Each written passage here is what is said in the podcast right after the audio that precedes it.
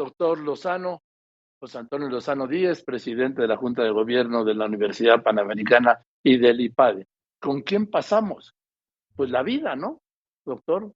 Así es. O tú Así es. Querido Joaquín, y una disculpa de estas que son la ley de Morphy, que estoy aquí y empiezo con, con la tos. Bueno, a ver. Oye, pues, sí, Joaquín, eh, ¿con quién pasamos la vida? ¿Te acuerdas? Lo comentamos la semana pasada. Sí, sí, claro, claro. Y veíamos, oye, cómo se nos va yendo el tiempo en muchas ocasiones. Y fíjate que hoy, Joaquín, profundizando un poco más en el tema, cada vez más, sobre todo desde los últimos 15 o 20 años, hay estudios científicos que se han hecho en universidades importantes, el caso de Harvard, el caso de Yale, este tipo de universidades de alto nivel, que empiezan a estudiar qué es lo que hace que las personas sean felices. Durante muchos años, la visión científica nos llevaba a que solamente era un tema de carácter médico, pero los estudios empiezan a llevar a decir que lo que hace que una persona viva más años y sea más feliz, alguna vez lo comentamos aquí, es que tenga relaciones profundas en la vida que tenga relaciones profundas. De hecho, estos estudios, Joaquín, marcan tres aspectos que son fundamentales para lograr eh, la felicidad y una salud también y un bienestar para el ser humano, que son principalmente tres. El primero es tener relaciones efectivamente profundas con los demás.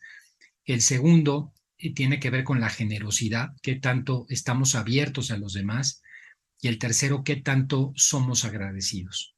Pues fíjate que esas tres características que nos hacen felices, que nos dan salud, están vinculadas con algo, Joaquín, que puede sonar muy común, pero que ahora cada vez está menos presente en el mundo, que es la amistad. La verdadera amistad, Joaquín. Esa relación que hacemos con otras personas y que de alguna manera se requiere para poder salir adelante.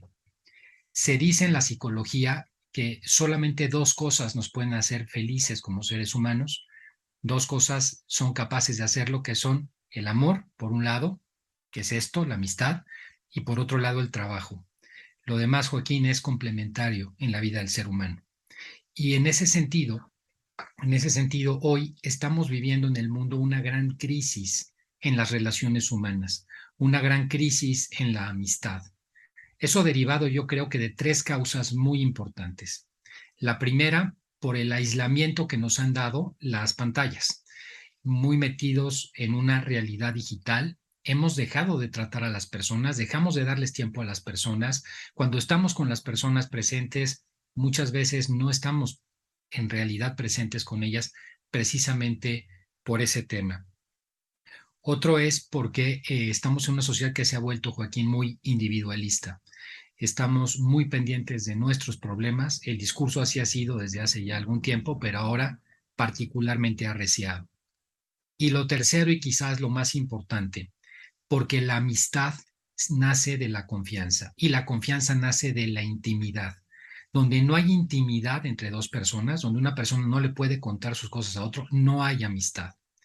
Y resulta que los medios, las redes sociales, el Internet, lo que menos permite es eso, porque está demostrado también en otros estudios que más del 90% de la imagen que damos nosotros en las redes sociales, muchas personas, eh, no es cierto, es, es falso, o sea, no hay una comunicación real de la persona con los demás.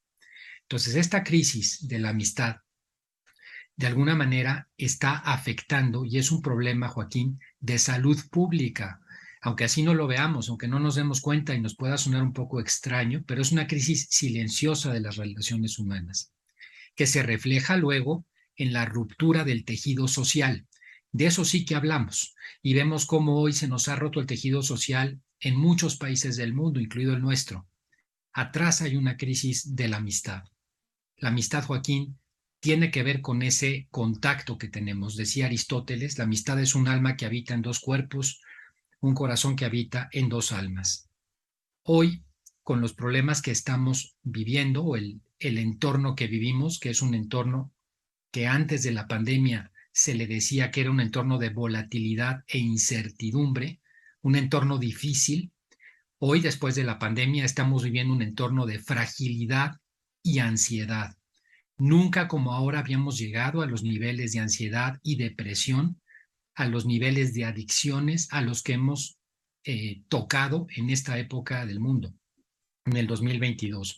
Y una de las causas, una de las modos de poder en un momento determinado, Joaquín, acabar con eso, empezarlo realmente en nosotros y en los demás, es atendiendo esta crisis de la amistad que hay en el mundo, que es la, realmente la crisis de las relaciones humanas, de la intimidad humana, del apoyo humano unos a los otros, porque somos seres sociales por naturaleza. Decía Raldolph Waldo Emerson, un amigo es una persona con la que se puede pensar en voz alta. Qué cierta esta frase, qué cierta esta parte en la cual con el amigo estamos en contacto. Nunca como ahora, Joaquín, había sido tan necesaria la amistad. Y es un tema de salud. Las personas, y está también demostrado que están más aisladas, viven menos años que las personas que están acompañadas. Pero estar acompañado, Joaquín, y esto es muy importante, no solo es estar presente con la persona que tenemos, sino realmente conectar con esa persona, en esa intimidad. Y esa conexión supone de parte nuestra un interés por la persona, una afectividad por la persona y una aceptación por esa persona. Eso es fundamental, sobre todo con los que tenemos más cerca. Y los primeros con los que tendríamos que tener mayor amistad son nuestros familiares, las personas con las que convivimos más a lo largo del día. De eso dependemos, Joaquín. La pregunta que nos tendríamos que hacer para ver nuestro estado de salud como seres humanos es, ¿cuántos amigos tienes? ¿Cuántos amigos tenemos? Porque en la medida en que esos amigos no estén, hay que buscarlos, Joaquín. Hay que buscarlos, decía el eclesiástico, lo dice con mucha razón, quien encuentra un amigo encuentra un tesoro. Y una vez que los tenemos, es nuestro gran tesoro toda la vida, hay que conservarlos.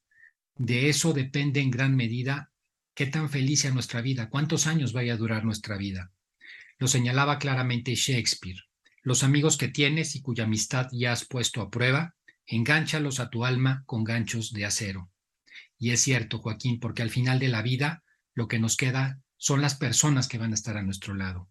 Al final de la vida muchas cosas se van a ir, y lo que nos va a quedar son las vivencias, esa oportunidad que tuvimos de vivir y no solamente de vivir nosotros teniendo la amistad, sino de haber trascendido también en los demás, dejando nuestra huella en el mundo, Joaquín.